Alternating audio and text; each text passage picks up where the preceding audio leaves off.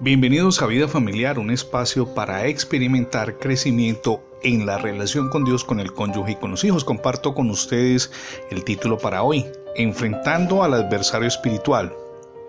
Cuando ocurren hechos que desencadenan frustración y desaliento, infinidad de personas se inclinan por culpar a Dios y también a quienes les rodean. Es un mecanismo previsible en el género humano no obstante, cuando vamos a las escrituras, descubrimos que el Padre Celestial no es nuestro enemigo. El verdadero adversario es Satanás. Ha sido así desde el comienzo de la creación. En la palabra leemos específicamente en 1 de Pedro capítulo 5 versos 8 y 9. Practiquen el dominio propio y manténganse alerta. Su enemigo el diablo, dice el autor, ronda como león rugiente buscando a quien devorar resístanlo, manténganse firmes en la fe, escribe el apóstol Pedro, sabiendo que sus hermanos en todo el mundo están soportando la misma clase de sufrimientos. Ahora, si cuando estamos enfrentando pruebas y sufrimientos que experimentamos con mucha frecuencia, creemos que son obra del adversario. Lo que debemos hacer para ser exitosos en ese proceso de superar esas dificultades es prendernos de la mano del Señor Jesucristo. No podemos desconocer que el enemigo permanentemente libra batallas contra nosotros.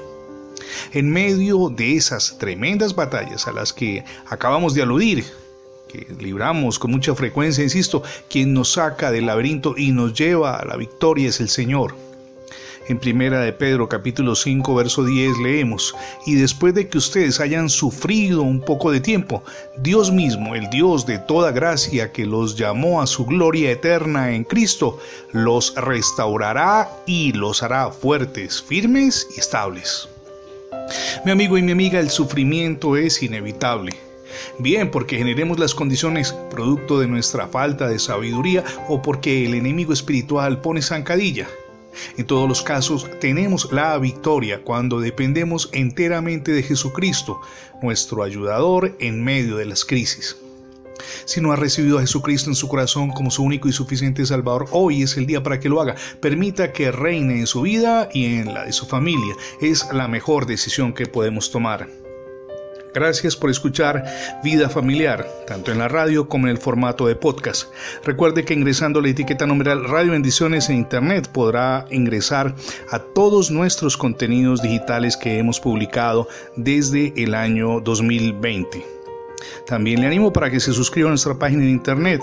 Es facebook.com diagonal Ministerios Vida Familiar. Somos Misión Edificando Familias Sólidas y mi nombre es Fernando Alexis Jiménez. Dios les bendiga hoy rica y abundantemente.